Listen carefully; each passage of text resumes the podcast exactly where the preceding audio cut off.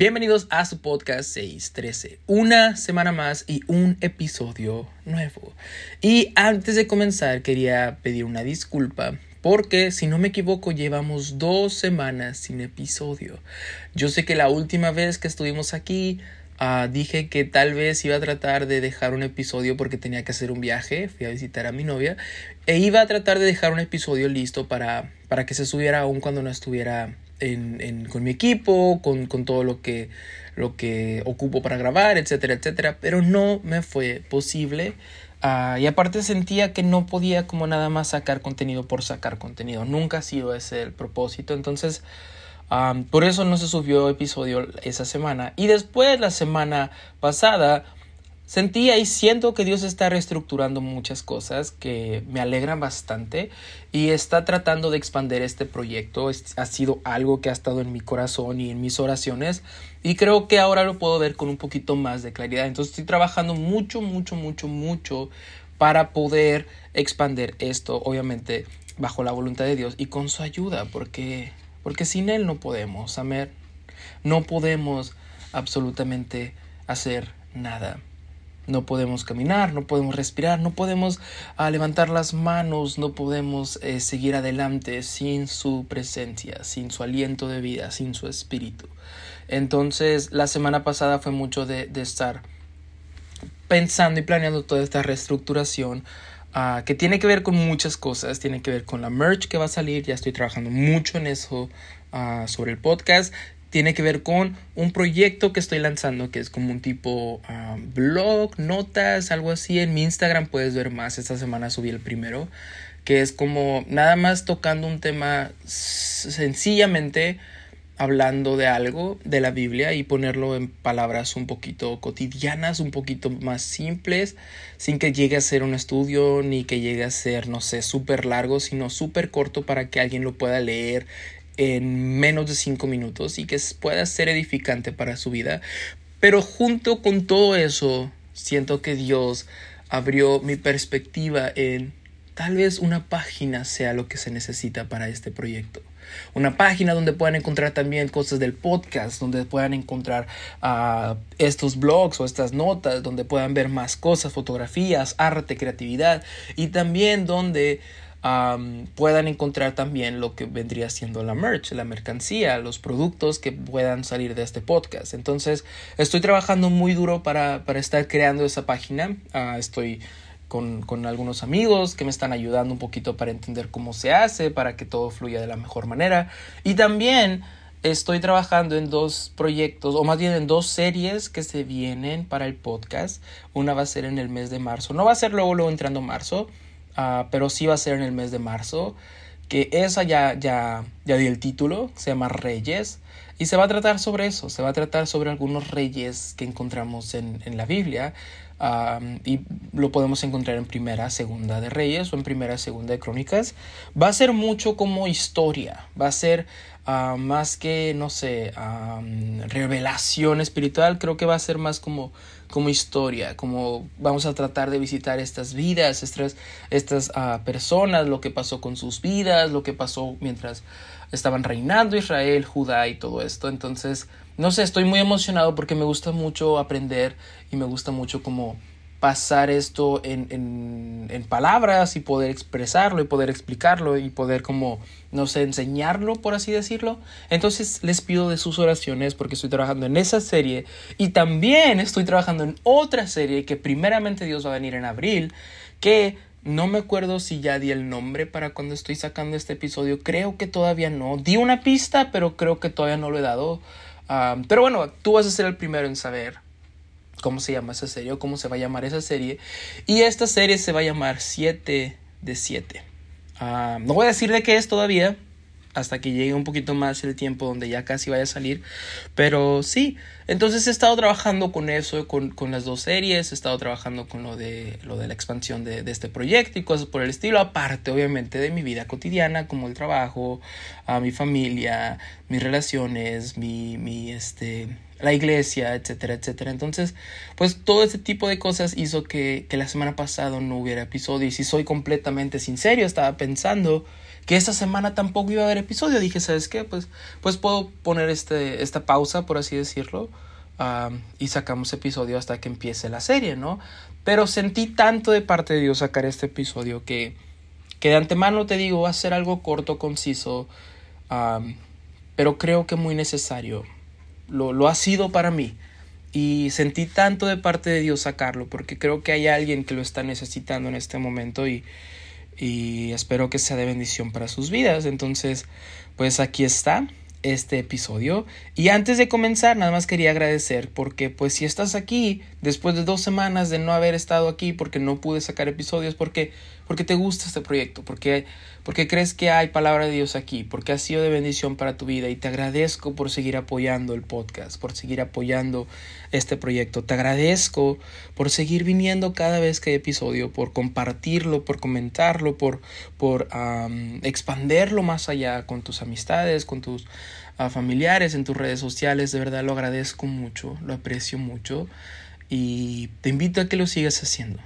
Creo que mientras Dios siga hablando, va a haber bendición. No estoy hablando de que en este podcast solamente va a haber bendición. No, no, no, no.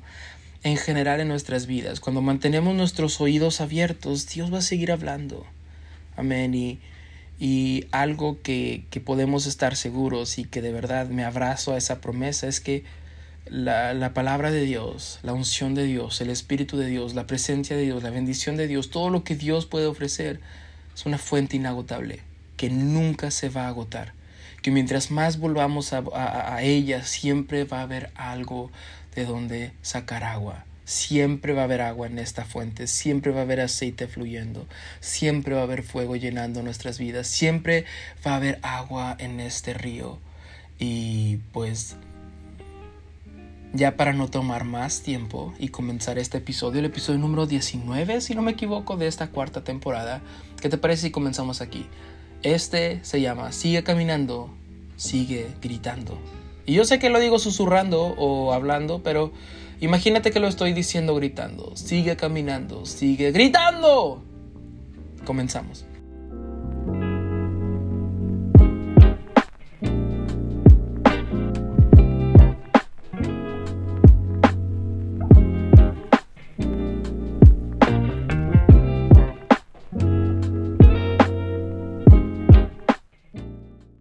Aquí comenzamos con este episodio y como dije al principio va a ser muy corto, va a ser muy corto y yo sé que siempre que digo que va a ser corto termina siendo uno de los episodios más largos, pero esta vez no, esta vez creo que va a ser muy corto porque creo que nada más leyendo estos pasajes ya podemos tener la palabra que Dios quiere dar en nuestra vida.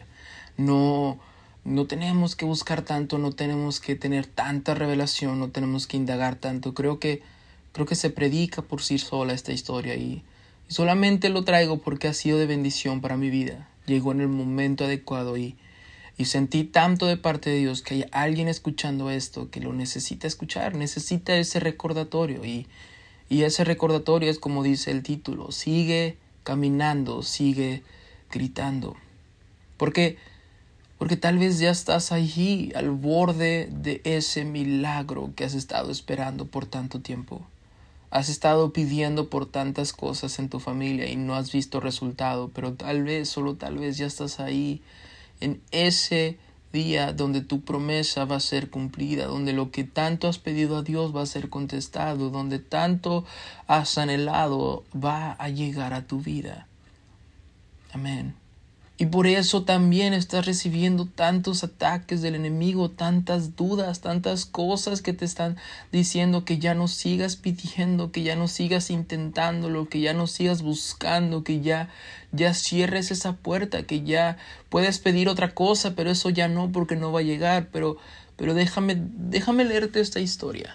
Solamente quiero leerte esta historia para que para que podamos ver cómo cómo a veces funcionan las cosas y sobre todo cómo a veces funciona o quiere trabajar el enemigo, el enemigo en nuestras vidas para que nosotros no sigamos buscando lo que estamos pidiendo. Para dar un poquito de contexto de esta historia, Dios ah, se encarna en este mundo y comienza a caminar entre este mundo, comienza a hacer milagros, Jesús comienza a, a, expander el reino de Dios aquí en la tierra, comienza a hacer milagros, comienza a sanar, comienza a liberar, comienza a enseñar, comienza a hacer todo ese tipo de cosas. Y, y en Mateo 20 tenemos esta historia de dos personas que están ahí. Y me parece muy curioso, antes de llegar a esta historia, me parece muy curioso porque en el mismo capítulo de Mateo 20 tenemos otra petición de dos personas, por así decirlo, que, que, le están pidiendo a Dios por algo.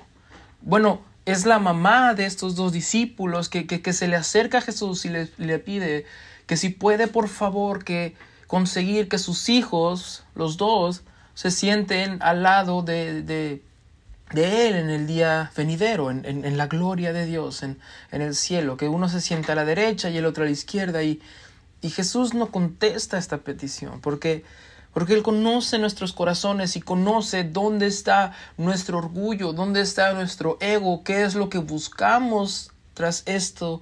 Y le dice, no creo que puedan tomar de esta copa. Y le dice, no, sí, sí podemos, sí pueden. Y le dice, bueno, sí van a tomar, pero es porque van a aceptarme en sus vidas y yo soy el que voy a tomar esta copa, yo soy el que voy a hacer este sacrificio. Pero no contesta esta petición, amén. Son dos hermanos, dos personas que, que piden por algo y no se les ha contestado. Pero en este capítulo, ya al final, al final, al final de todo, en el capítulo 20 de Mateo, dice, al salir ellos de Jericó, Jesús y sus discípulos y los que estaban siguiendo, Dice, le seguía una gran multitud. Amén.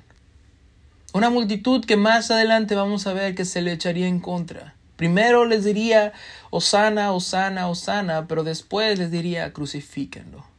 Amén. Pero bueno, al salir de ellos de Jericó les seguía una gran multitud. Y dos ciegos que estaban sentados junto al camino, cuando oyeron que Jesús pasaba, cuando oyeron que Jesús pasaba. Dos ciegos que estaban ahí, que no podían ver lo que estaba pasando. Como dije, este, este pasaje, esta historia se predica por sí sola. Muchas veces no podemos ver lo que Dios está haciendo, pero, pero hay que tener fe y hay que seguir confiando en que aunque no podamos ver, que Dios ya está obrando, que Dios ya está contestando, Dios está contestando, Dios está trabajando aunque no podamos ver, dos ciegos que estaban sentados junto al camino, cuando oyeron que Jesús pasaba, clamaron diciendo, Señor, Hijo de David, ten misericordia de nosotros.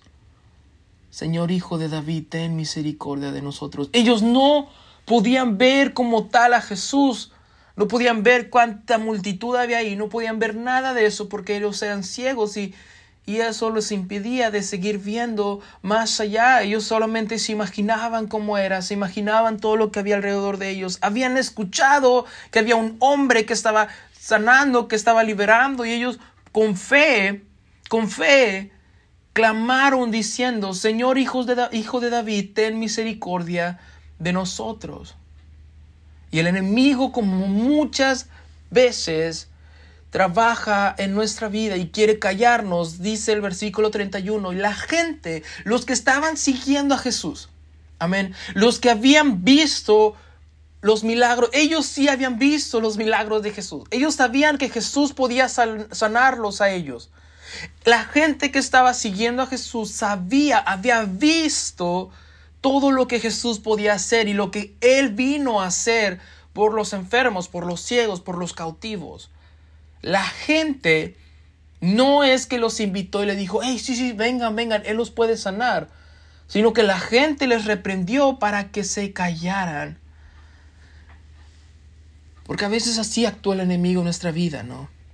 Ya no pidas más porque Dios no te está escuchando. Has estado pidiendo esto por mucho tiempo, pero, pero tú no mereces eso tú ya, ya, ya, ya, ya eres ciego, tú ya, ya no puedes ser sano, tú ni siquiera, ni siquiera has visto, ni siquiera sabes quién es Jesús, no lo has visto. Cállense, ustedes no merecen estar en la presencia de este profeta, de este maestro, de este hombre bueno, de este salvador. Tú ya fallaste lo suficiente, ya no puedes pedir por perdón. Tú ya fallaste lo suficiente, ya no puedes pedir por algo, ya no, no te va a escuchar el Maestro. No te va a escuchar Dios desde los cielos. ¿Cómo crees que alguien en tu condición va a llamar la atención de un Dios santo? ¿Cómo crees que alguien que ha fallado tanto va, va a llamar la atención de un Dios poderoso, de un Dios perfecto, de un Dios que está sentado en el trono de gloria? Pero ellos, los dos ciegos, clamaban mucho más diciendo, Señor, Hijo de David, ten misericordia de nosotros. Ahora gritaron con mucha más fuerza. Porque porque solo ellos entendían lo que había sido vivir toda esta vida siendo ciegos. Solo ellos habían pasado por este proceso. Solo ellos habían pasado por todas estas pruebas que significaba estar ciegos. Solo ellos entendían el dolor, la frustración, la culpabilidad tal vez, porque en aquel entonces también se creía que si alguien hacía ciego o si alguien quedaba ciego, era también porque o, habían pecado ellos o habían pecado, pecado sus padres.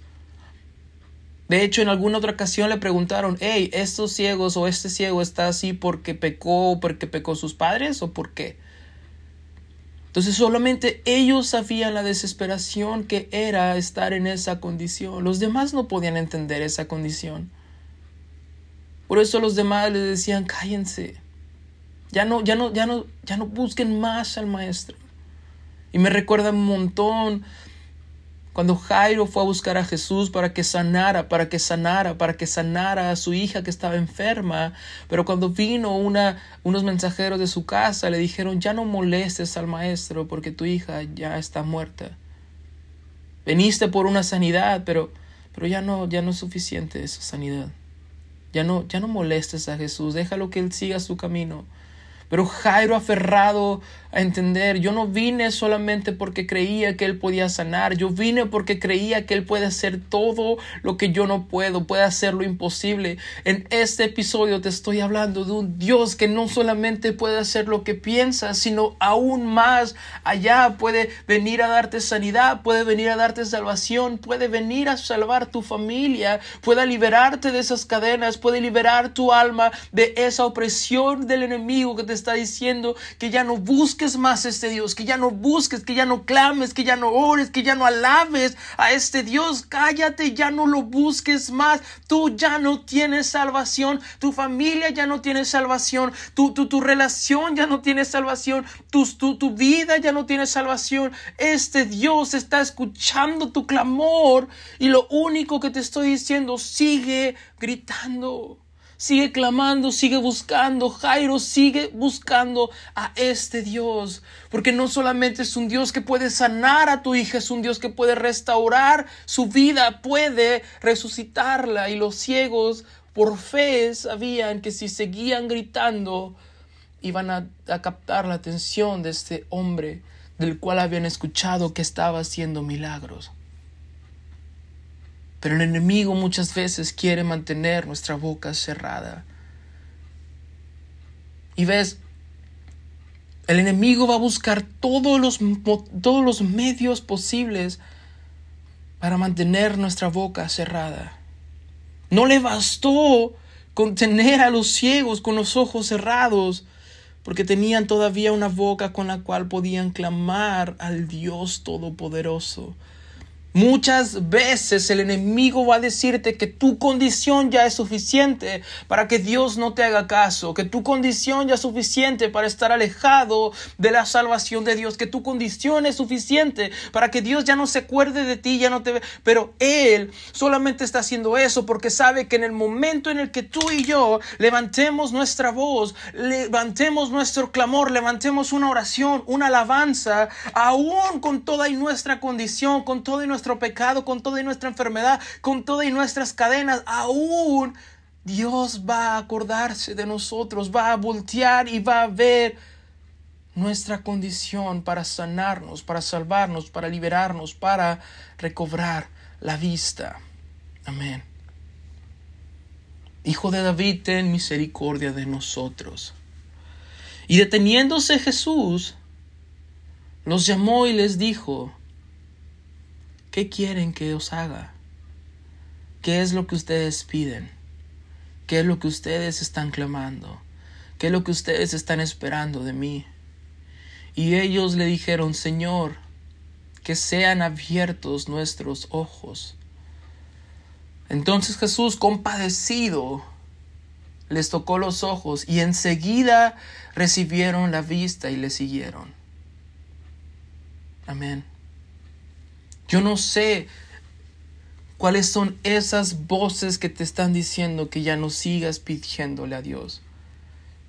Que ya no sigas arrodillándote, que ya no sigas yendo a la iglesia, que ya no sigas ah, pidiendo perdón, que ya no sigas buscando gracia, que ya no sigas buscando misericordia. Tú ya no puedes, tú, tú ya eres demasiado culpable. Porque ves, en esta historia la multitud, las voces, era algo físico, era algo exterior, era una multitud que les estaba gritando que se callaran. Pero muchas veces en nuestra vida no es una multitud física que nos está diciendo que nos callemos, sino es la duda, la culpa, todo este tipo de cosas, estas voces que levanta el enemigo en nuestra mente para decir, tú ya no ores.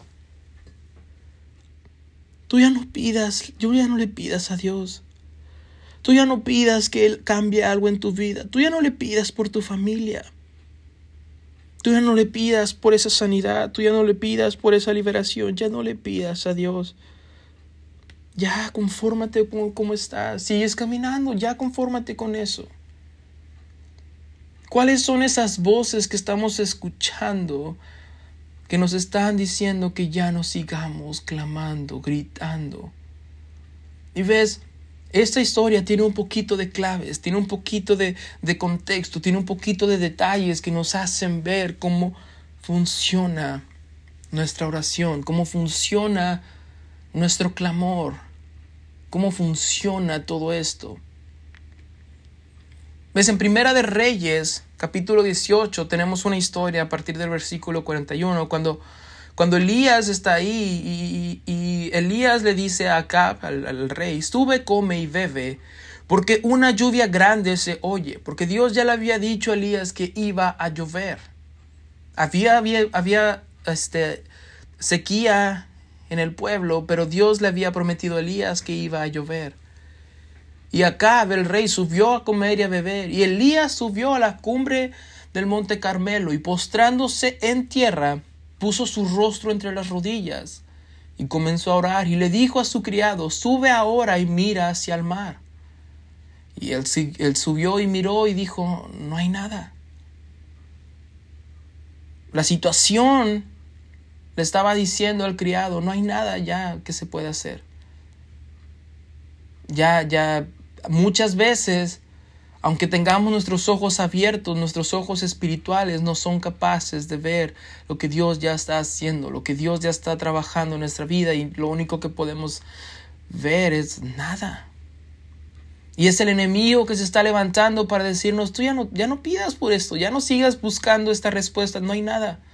Estuviste pidiendo todo este, eh, ayunaste por esto, pediste por esto, ya no sigas pidiendo, no hay nada.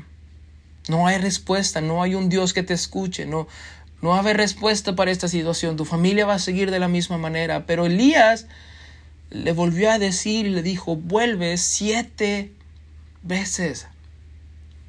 Y a la séptima vez dijo, yo veo una nube pequeña como la palma de la mano de un hombre que sube del mar. Porque ves, el criado le estaba diciendo lo que él estaba viendo con sus ojos físicos. Elías, yo sé que tú estás diciendo que va a haber una gran tormenta, una gran lluvia, pero lo único que yo veo es que primero no veía nada y ahora lo único que veo es una nube chiquita, una pequeña, pequeña, pequeña, pequeña, pequeña nube.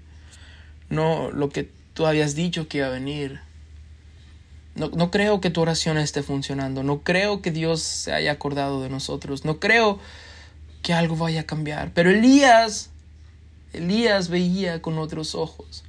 Elías creía la promesa de Dios que le había dado. Elías creía que si Dios le había dicho que una gran lluvia se acercaba, aun cuando la circunstancia exterior no le permitía verlo, Elías creía que Dios podía cumplir su promesa, que Dios iba a cumplir su promesa. Entonces una nube pequeña como la palma de un hombre, de, la mano de un hombre que sube del mar. Y Elías le dijo, ve y dile al rey Acab, prepara tu carro y desciende para que la lluvia no te agarre. Elías, creo que no me estás escuchando. Tú me estás mandándole, mandando a decirle a un rey que tiene toda la autoridad de mandar a matarme y también a ti si esto no pasa. Si le decimos ve y haz esto porque la lluvia ya va a venir y todo eso. Pero yo no veo que venga una lluvia fuerte. Y si no viene una lluvia fuerte y le damos esta información falsa al rey, él tiene toda la autoridad de venir y, matarme a mí y a ti, incluso a nuestra familia. Pero Elías confiaba en la promesa de Dios. Y aunque en la primera vuelta el criado le dijo que no había nada, él seguía orando sigue gritando, sigue buscando, sigue creyendo. Y aconteció, estando en esto, que los cielos se oscurecieron con nubes y viento, y hubo una gran lluvia, y subiendo acá vino a Jezreel, y, y, la mano de Jehová estuvo sobre Elías, el cual ciñó sus lomos y corrió delante de Acab hasta llegar a Jezreel. Porque aunque la situación parecía que no, Elías confió en la promesa de Dios. Y aunque la, circunstancia les decía, ya no sigas orando, Elías siguió creyendo, siguió arrodillado, siguió buscando y siguió diciéndole a su criado que subiera. Tal vez tú no estás viendo algo en tu situación. Tal vez con los ojos físicos no podamos ver que Dios está trabajando. Aún tal vez después de tanto tiempo lo único que vemos es un pequeñísimo cambio en la persona por la que estamos pidiendo. Pero en este momento solamente te invito, sigue clamando. No dejes que esa situación grite a tu vida y diga, ya no pidas más. Cállate, ya no busques esa respuesta. Porque Dios está diciendo, sigue gritando, Hijo de David, ten misericordia de nosotros. Y volviendo a esta historia, como dije, esta historia tiene una clave. Y creo que esa clave es por la cual estos dos hombres siguieron gritando. Siguieron gritando a pesar de que les dijeron que se callaran, a pesar de que la multitud los reprendió y les dijo que se mantuvieran callados. Y la clave está en que cuando empieza esta historia, en el versículo 29 nos dice que al salir ellos de Jericó, le seguía una gran multitud. Estaban a las orillas de Jericó. Estaban a las orillas de esta, de esta ciudad, de este pueblo, de esta área llamada Jericó. Una área, un pueblo que tiene historia. El pueblo de Israel tiene historia con este, con esta área, con esta ciudad llamada Jericó. Era una ciudad que en el, en el Antiguo Testamento, cuando el pueblo de Israel apenas estaba formándose como nación, tenía unos muros inmensos, tenía unos muros gigantes que no permitía al pueblo de Israel conquistarlos, entrar a las puertas o, a, este pueblo. Amén. Pero en Josué capítulo 6, Dios le dice, ahora Jericó estaba cerrada, bien cerrada, pero mira que yo he entregado en tu mano a Jericó y a su rey, con sus varones de guerra. Rodearéis entonces la ciudad todos los hombres de guerra yendo alrededor de la ciudad una vez. Y esto haréis durante seis días. Dios le estaba diciendo a Josué que, que, consiguiera a los hombres de guerra y que cada día le dieran una vuelta a esta ciudad que estaba fortificada con unos muros súper altos, súper grandes que ningún hombre podía destruir. Amén. Pero nosotros no le servimos a un Dios que tiene la fuerza de un hombre, a un Dios que sigue, que ve las cosas como nosotros las vemos, que si nosotros no podemos, Él tampoco puede. Nosotros servimos a un Dios que de lo, de lo imposible hace las cosas posibles, que donde no hay camino, abre camino, que donde ya el doctor dijo que no se puede hacer nada, Él trae una sanidad, que cuando ya la circunstancia te dice que no se puede hacer nada, Dios te dice, sigue caminando, sigue gritando. Y entonces en el séptimo día ya dieron una vuelta cada día. Imagínate cuando el pueblo recibe esta instrucción. Eh, queremos entrar al pueblo y tú nos estás diciendo que lo único que tenemos que hacer es dar una vuelta cada día. Y que con eso ya va a ser suficiente. No, no, no, no, no, no, no. Porque todavía no es la última parte del plan. La última parte del plan es que en el séptimo día demos siete vueltas. Pero primero demos seis vueltas y a la séptima vuelta comencemos a gritar. Comencemos a gritar y, y comiencen a sonar las trompetas y entonces los muros se van a derribar. Realmente si lo pensamos no tiene tanto sentido. Ahora tú y yo lo vemos como una historia que podemos entender y que podemos ver la belleza de esta historia, pero, pero estas palabras no, las habían visto este pueblo. Ellos estaban apenas recibiendo la, instrucción de parte de Dios. imagínate cómo era estar ya en el séptimo día, en la primera vuelta, en la segunda, en la tercera, en la cuarta, en la quinta, en la sexta y, y no ver ni siquiera una quebradura en el muro. No ver un poquito de, de, de, de, toda esta conmoción que iba a pasar después. Estoy seguro que más de uno tal vez dudó y dijo, ¿por qué seguimos caminando? Debemos prepararnos mejor para la guerra y, y tratar de idear un plan para poder entrar y no vamos a destruir estos muros, pero podemos idear un plan para entrar al pueblo y, y comenzar a conquistarlos desde adentro. Pero en esta ocasión creo que Dios nos está diciendo, tú solamente sigue caminando y sigue gritando. Porque cuando dieron la séptima vuelta, cuando comenzaron a gritar y sonar las trompetas, la Biblia dice que los muros se cayeron y Dios cumplió la promesa que le había dado a Josué. ¿Y por qué cuento esto? Porque entonces, al salir ellos de Jericó, estos dos ciegos conocían tan bien la historia, que cuando el pueblo, la multitud, la gente los reprendió y les dijo que se callaran, que no hablaran más. Yo creo que dijeron, no, no, no, no, no, no. Nosotros sabemos lo que pasa cuando seguimos gritando.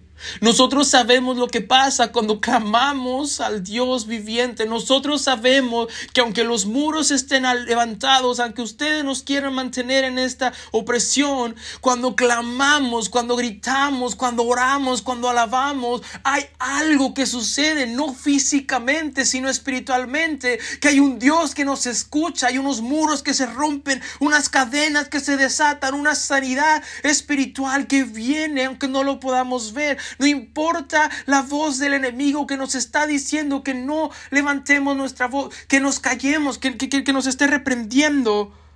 Nosotros tenemos que seguir orando, clamando. Estos ciegos lo conocían bien. Conocían que aun cuando en la sexta vuelta no vean que algo está pasando, si siguen, oh, si siguen insistiendo, hay un Dios que los va a escuchar. Tal vez, solo tal vez, tu pecado, tu pasado, tus fallas, tus errores, son esas voces que te están diciendo, ya no busques una sanidad, ya no busques acercarte a Dios, tú ya no puedes, tú ya fallaste lo suficiente, tú ya te vas a quedar en esa condición. Reprende esa voz del enemigo y sigue caminando, sigue gritando, sigue clamando. Oh Dios que te va a escuchar, que tal vez, solo tal vez está a las puertas de esa última oración, de esa séptima vuelta, de esa séptima vez que subes al monte, de, esa último, de ese último aliento con el cual tú gritas y le dices, Hijo de David,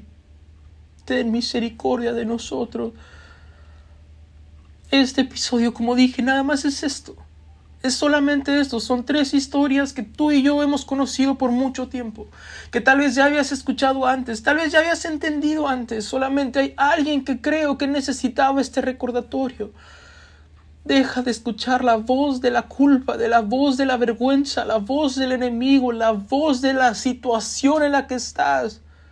Y sigue clamando, sigue gritando, sigue caminando, sigue subiendo al monte. Sigue dando la vuelta al muro. Sigue arrodillándote en tu cuarto y sigue clamando, Hijo de David, Hijo de David, Hijo de David, ten misericordia de nosotros. porque tal vez tu respuesta está más cerca de lo que tú te puedas imaginar.